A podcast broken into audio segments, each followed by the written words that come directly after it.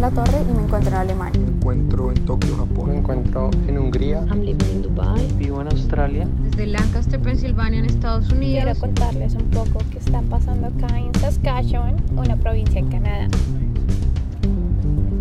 Los primeros meses fue muy normal, pues como hasta mitad de marzo que empezó todo esto.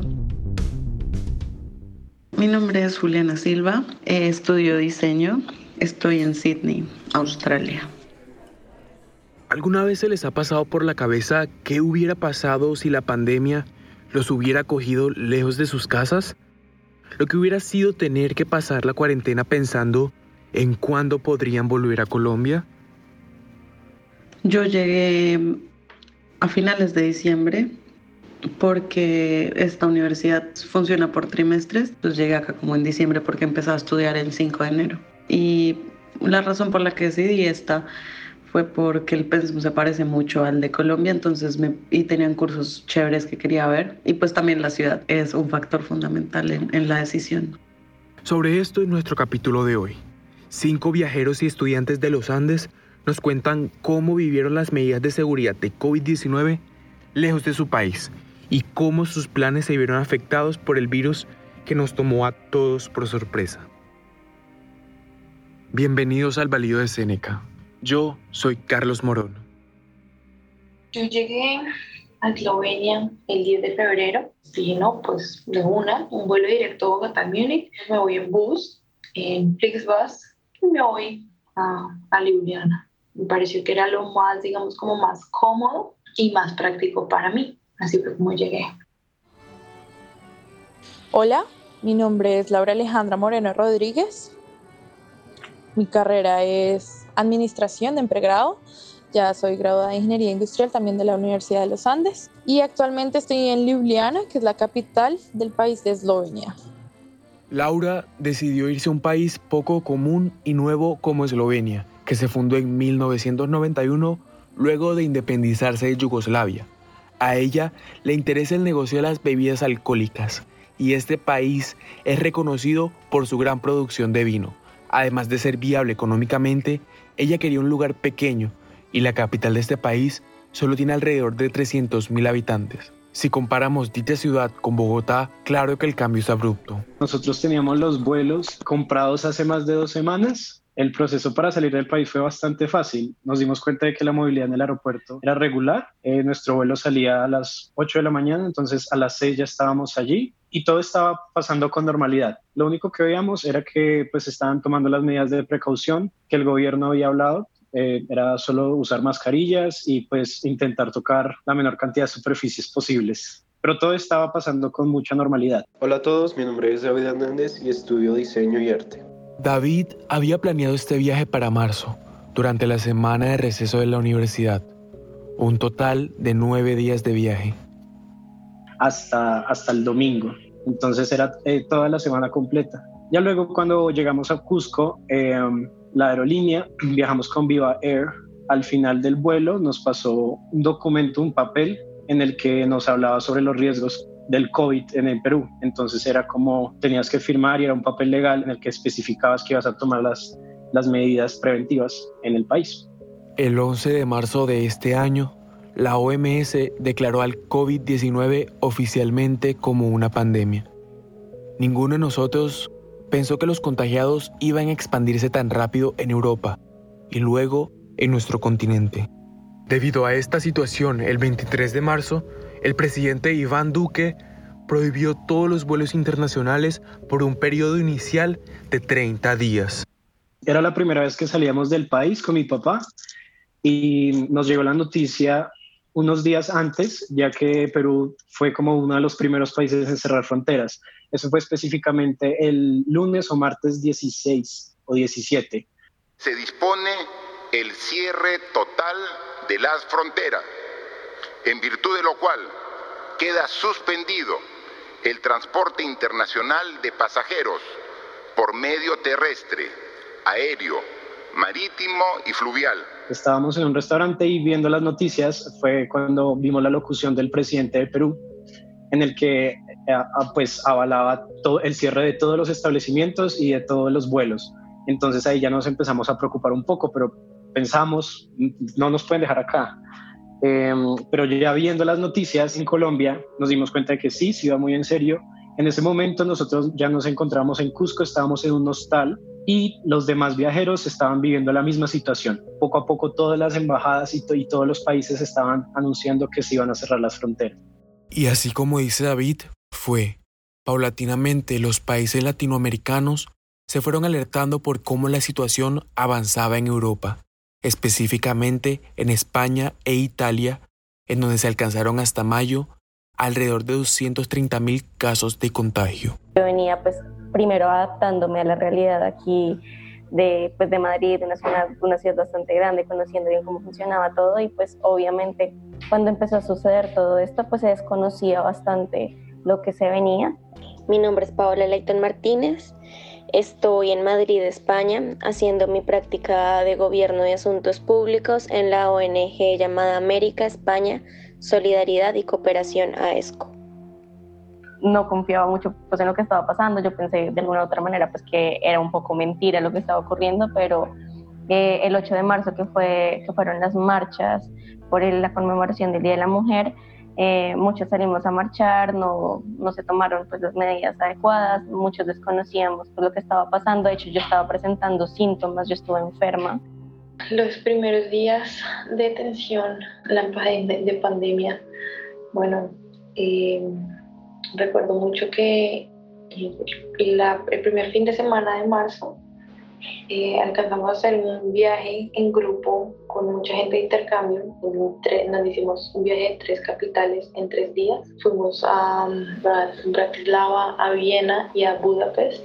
Y ya cuando regresamos, como que todo el mundo estaba hablando del coronavirus y como muy chistoso y todo y cuando regresamos empezaron a, cerrar absolutamente todo. El primer caso confirmado de coronavirus en Eslovenia fue el 14 de marzo y para el 13 de mayo ya habían confirmados 1.500 casos y un total de 103 personas murieron de coronavirus. Además, fue el primer país europeo que declaró el fin de la pandemia en su territorio, registrando solo 35 casos positivos el 15 de mayo.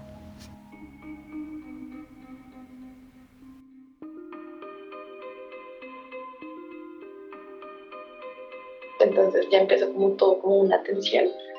Esa semana fue como muy tensionante, entonces ya la gente ya como que no sabía qué hacer, también como que uno entró en pánico porque mucha gente de intercambio empezó a decidir a devolverse a sus países. Nunca nos pusieron, digamos, como una fecha de, bueno, eh, la cuarentena va hasta, no sé, hasta el 30 de mayo o algo así. Simplemente como que nos empezaron a cerrar las cosas, como cerraron los restaurantes, el transporte público ya no funcionaba y digamos que el gobierno mandaba un, mandó un comunicado de qué se podía hacer y qué no se podía hacer. Y yo me empecé a preocupar porque, tú sabes, la tasa de cambio empezó a incrementar un montón. Entonces, miércoles ya no eran 3.600 pesos, sino 4.400. Y yo empecé a hacer las cuentas y dije, y sin saber esto hasta cuándo va o sea, empecé como a llenar de pensamientos, ah, porque yo pues estaba trabajando en BBC, tuve mis ahorros, mi mamá también como que me ayudó con los ahorros y todo, pero yo también me fui aventurera, o sea, yo vine con, con el saldo apretado. Por su parte, Australia cerró fronteras el viernes 20 de marzo y para esta fecha, el Ministerio de Salud de Colombia ya había confirmado 158 casos de COVID-19. Pues los primeros momentos fueron raros, como que yo no sabía qué hacer, porque nuestra universidad, pues la universidad acá en la que yo estoy estudiando, no había puesto las clases online. En Colombia las pusieron online primero, eh, entonces yo igual tenía que seguir yendo a la universidad.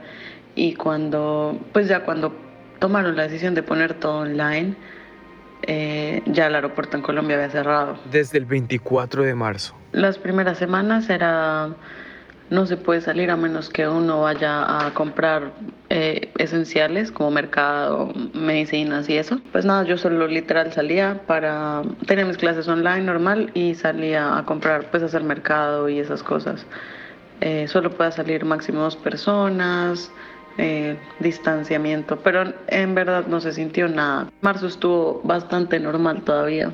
uno podía seguir montando en transporte público, cero grave. Eh, ya en abril sí pusieron todo más eh, estricto, entonces no se puede salir si no sea por esenciales, entonces sí me la pasaba en la casa todo el día.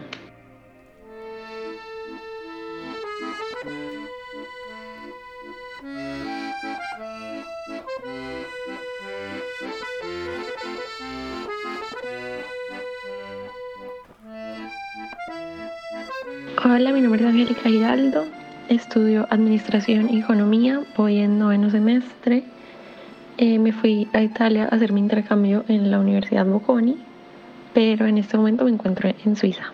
Mientras tanto, en Italia, la enfermedad avanzaba de manera acelerada, pero silenciosa. Al principio era increíble y todo estaba completamente normal. O sea, uno veía la ciudad Milán llena de turistas, lo que fue enero y febrero. O sea, hasta finales de febrero todo fue súper tranquilo y como que el 28 de febrero, me acuerdo, creo que era un fin de semana, se empezó a escuchar pues de que cerca a Milán, no era tanto la ciudad, sino unos pueblos cerca a Milán, eh, habían llegado como muchos casos de coronavirus y iban a hacer como cierre de algunas ciudades pequeñas, pero no era Milán todavía. En ese momento ya se estaban viendo las fotos en internet de gente con máscaras en el Duomo y no sé qué, pero eso era mentira, o sea, literalmente nosotros vimos pero había unos periodistas como gente con cámaras y cogían pelados que son modelos, o sea, les pagan y se ponían la máscara, les hacían fotos y después se la quitaban y ya seguían normal. Entonces nosotros dijimos, no, todo esto es como mentira, lo, que están haciendo es por vender noticias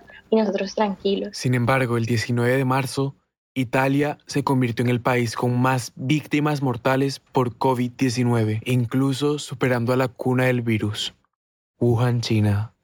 Nosotras teníamos con mis amigas un viaje a Praga y después a Viena. Un día antes de nosotras viajar a, Praga, República Checa cerró las fronteras, como con Italia, entonces nos cancelaron el vuelo y la solución que encontramos fue irnos para Budapest. Entonces Hungría todavía estaba abierto, o sea, todavía podíamos cambiar el tiquete de avión para llegar a Budapest y eso fue lo que hicimos. Angélica logró llegar a Budapest justo a tiempo, pues Hungría cerró fronteras el 16 de marzo.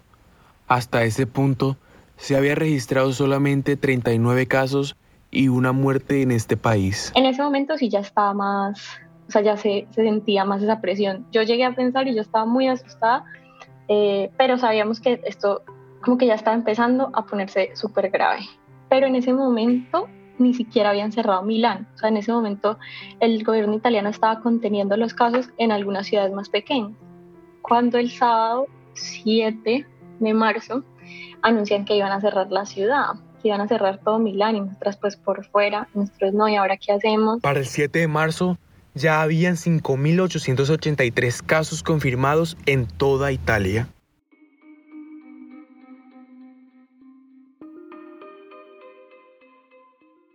Por un lado era lo que el gobierno decía, como que no era tan como que no había credibilidad en lo que el gobierno decía, porque habíamos visto que cuando salían las noticias que todo estaba súper mal, nosotras estábamos en la ciudad y todo seguía completamente normal, la gente ni usaba máscaras en el metro ni en espacios públicos, nadie, o sea, todos los restaurantes funcionando, hasta las discotecas funcionando, entonces nosotras en la ciudad no se sentía esa presión, pero ya cuando estábamos por fuera sentíamos como que el resto de Europa estaba muy asustado porque desde Italia estaban saliendo muchos casos en ese momento ya era consciente de que yo no iba a volver a Italia en muchas semanas o de pronto un mes o dos meses, porque ya cuando anunciaron eso de que cerraron el país, ya supimos que esto iba a ser mucho más grave y que iba a pasar ya en toda la Unión Europea.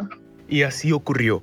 Italia fue el primer país europeo en cerrar sus fronteras, pero solo fue cuestión de días para que países como España, Alemania y Francia tomaran la misma decisión. Una pausa y ya volvemos con el valido de Séneca. ¿Sabías que este periódico es una propuesta estudiantil independiente? Esto significa que nosotros mismos cubrimos los gastos de todas las plataformas que utilizamos y así evitamos presiones de terceros y censura. Si te gusta nuestro trabajo, te pedimos que consideres apoyarnos en Patreon con una pequeña donación mensual a cambio de algunos beneficios y de esta manera nos ayudes a seguir publicando. Sin importar el tamaño del aporte, tu donación puede hacer una gran diferencia. Puedes donar en periodicolunandino.com slash apoyo. En verdad, significa mucho para nosotros. periódicoeluniandino.com slash apoyo. Hola, soy Natalia Giraldo, directora del Uniandino TV, y quería contarte que ahora tenemos canal de YouTube, donde estaremos subiendo contenido exclusivo. Suscríbete y dale like. Saber que te interesa realmente nos anima a seguir trabajando.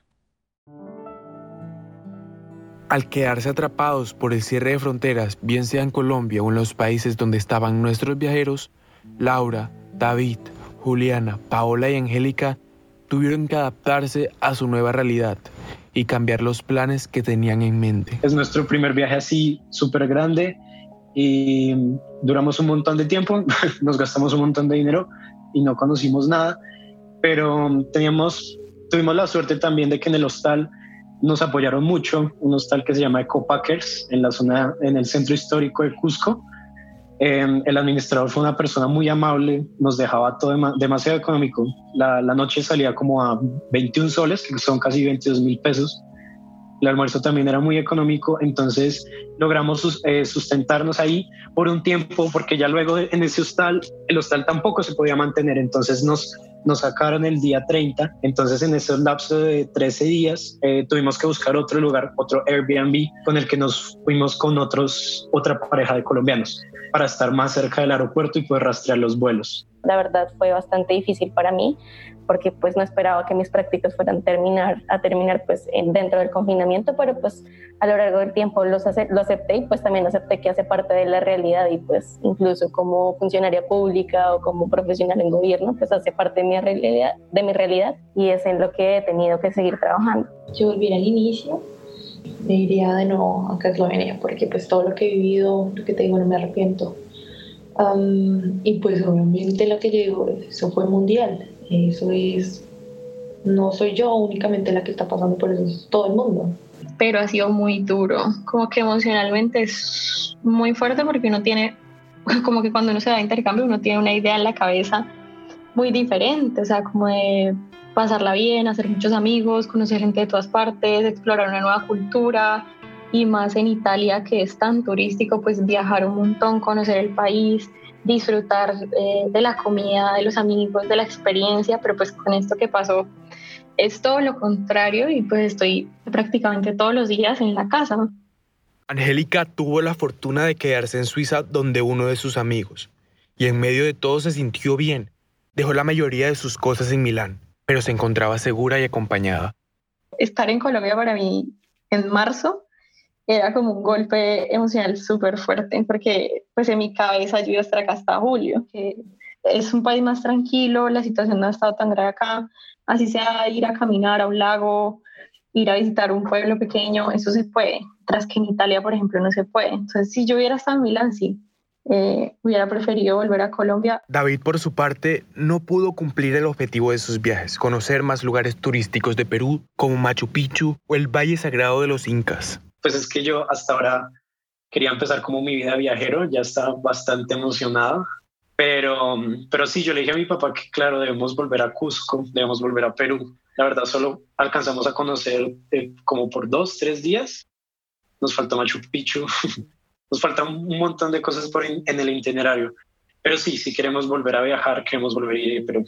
Lo más difícil de estar lejos de Colombia es la constante tensión entre quedarse y tratar de cumplir los objetivos de haber viajado o de volverse con la posibilidad de contagio en el camino y pasar la cuarentena en sus casas y con sus familias. Bueno, la convivencia, pues como todo en un principio también son retos eh, pues de adaptación pues a otras culturas, incluso si sea de Colombia, pues siempre hay diferencias, demás, pero en realidad ha sido muy bueno y creo que hemos creado hasta una familia, entonces eso es lo importante, yo creo que uno se va adaptando con el tiempo a estas situaciones. Y la convivencia con la gente acá, súper bien. Yo vivo con, con más personas de intercambio, pues no intercambio, sino que son estudiantes internacionales. Entonces, pues súper bien, tengo la posibilidad de hablar con ellos y pues no sentirme sola, como formar un vínculo acá también, eh, lo cual es súper, pues súper valioso. El hostal lo encontramos en TripAdvisor, eh, eh, tenía una muy buena reputación, una muy buena calificación. Lo encontramos, era nuestra primera vez en un hostal también, la primera vez de mi papá, y al principio estaba un poco escéptico, pero después nos dimos cuenta de que fue una de las mejores decisiones que pudimos haber tomado, porque antes estábamos en un hotel pequeñito, en una habitación pequeñita, con solo una cama doble, mientras que en este hostal teníamos eh, zonas comunes, podíamos eh, hablar con la gente y ya ahí se fue generando como una, un pequeño familia, sí, por ese lapso de tiempo. Y por si se preguntaban si la universidad gestionó algo desde la oficina de internacionalización con respecto a la cancelación de las clases en la universidad. Con la oficina de internacionalización, sí, me comuniqué más que todo también durante el principio de todo esto, porque pues ellos también eh, estaban preocupados, como, como de cómo estábamos, si habíamos tomado la decisión de quedarnos o no eh, entonces nos mandaron un par de encuestas y todo eso. Eh, de hecho, la universidad ha estado súper pendiente de mí, desde la escuela de gobierno todos han estado súper pendientes de mí. Y pues me dijeron que sí, que sí estaba pensando en regresar al país o en quedarme aquí en Madrid, en suspender mis prácticas pero pues, obvio, me, pues me, me, brindaron como todas las posibilidades. De hecho, ahorita pues también me enviaron una información de aquí del consulado de Madrid, pues para registrarme y para estar pendientes, pues por si en algún momento yo quiero tomar un vuelo humanitario o algo así.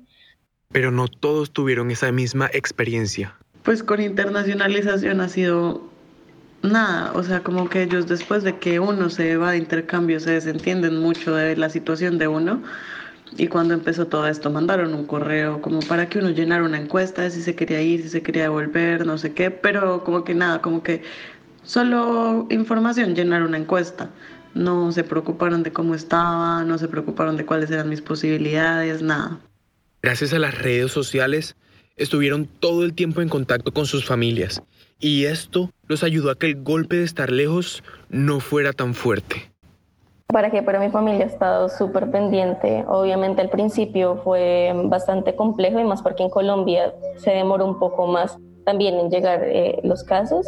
Entonces al principio mis papás estaban súper preocupados, pues tenían mucho temor también pues por la parte económica porque se cerró muchas cosas pues el tema con la familia es como muchas emociones encontradas porque pues ellos obviamente estaban asustados de que yo estuviera tan lejos, sola, pero también decían que no era una buena idea que yo me devolviera porque igual Colombia estaba cerrado. Entonces, nada, como que eran muchos altos y bajos emocionales de no saber qué hacer, de la incertidumbre, de qué es mejor, de cómo, sí, cómo estar lejos de la familia en estos tiempos. Pues no es fácil. Entonces sí fue como una montaña rusa de emociones. El apoyo de mi familia ha sido clave porque ellos son muy tranquilos entonces, si ellos estuvieran desesperados, como vi que a muchos papás les pasaba, de pronto yo estaría peor. Pero pues ellos siempre me han mostrado como su apoyo y muy calmados, entonces eso me calma a mí también, saber que ellos están bien y pues que me transmiten mucha confianza. Ahora, luego de planear sus viajes por tanto tiempo, tener una rutina más o menos establecida en esos lugares, debían tomar la decisión de regresar a Colombia o quedarse en donde estaban teniendo en cuenta no solo las metas que tenían planeadas, sino también el riesgo de contagio en el trayecto. Efectivamente, la decisión que yo tomé fue quedarme porque siento que esto hace parte pues, de la realidad y no, no quería suspender mis prácticas porque siento que estoy trabajando y decidí adaptarme y quedarme bien. Estaba pensando pues en quizás hacer una maestría acá, en quedarme. Todavía eso está como en el limbo, pues dada la situación. Pues igual estaba pensando quizás retornar un poco después de, de las prácticas, también pues por el grado en octubre, pero pues ahorita todo es incierto. Entonces nada, pues estoy esperando aquí cómo puedo solucionar también mi estancia aquí pues por más tiempo porque si quisiera quedarme aquí estudiando. Realmente mis planes creo que ahorita están cambiando un montón, pero bueno, yo estoy haciendo mi último semestre acá en el extranjero porque realmente me quería quedar. Tengo que esperar a que me terminen de dar mi permiso de residencia porque pues yo apliqué antes de coronavirus y todo, pero pues con el coronavirus cerraron las oficinas y todo, entonces cerraron pues todo y no, no, he obtenido respuesta. Entonces apenas yo veo como qué fecha tengo límite para quedarme en el país, pues creo que tomaré una decisión.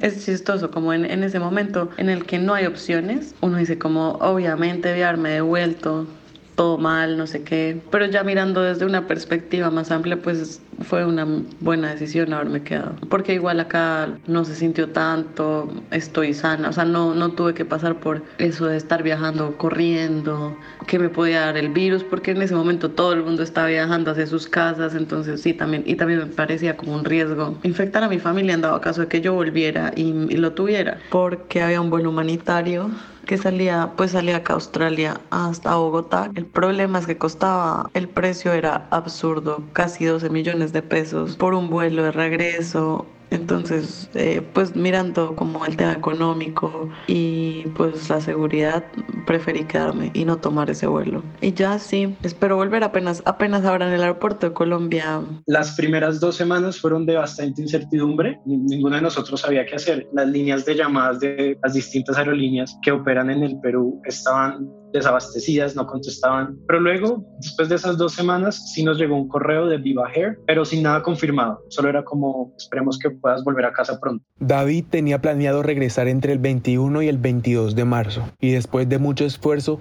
pudo volver a Colombia el 13 de abril. Pues realmente el proceso empezó haciendo una fuerza colectiva realmente. Nos dimos cuenta de que había varios casos de colombianos atrapados en Perú y muchísimos estábamos en Cusco. David nos contó que Avianca había abierto sillas para unos supuestos vuelos humanitarios, pero que eran extremadamente costosos y tenían el presupuesto contado. Como Colombia no estaba dejando ingresar vuelos comerciales, debían vender la idea de un vuelo humanitario. Ya estábamos resignados, la verdad, ya dijimos, no, ya nos vamos a quedar aquí todo junio, todo julio hasta un siguiente vuelo humanitario porque no nos habían contactado. Angélica había estado buscando un vuelo humanitario para volver finalmente a Colombia. La espera había sido muy larga, pero de pronto había una oportunidad, pero era en Roma, Italia. Además, antes había que buscar sus cosas en Milán, pues durante todos estos meses las había tenido que dejar allí.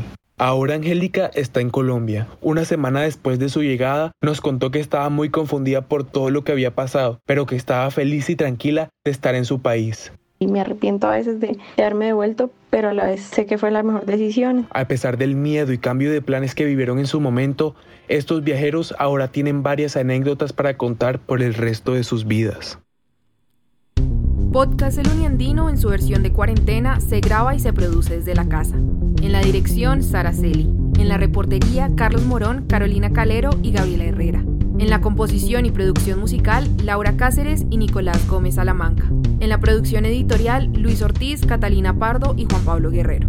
El Uniandino es una propuesta estudiantil y fue fundado en 2017 por Elizabeth Bernal, Catalina Dueñas, Julián Ortega, Carlos Bueno, Paula Orozco y Alejandro Lozada. Nos oímos en otra ocasión. Mis amigos, sabes que hemos cocinado como platos típicos de todo el mundo, pero para mí, para cocinar platos típicos de Colombia acá es muy complicado. No puedo hallar eh, como un plátano, harina, pan, si me entiendes, entonces es también como muy frustrante, por lo menos que es un país tan pequeño, no, no tiene ni tiendas colombianas, pero bueno, trato de hacerlo lo posible, una buena frigolada, si lo puedo encontrar y lo puedo hacer.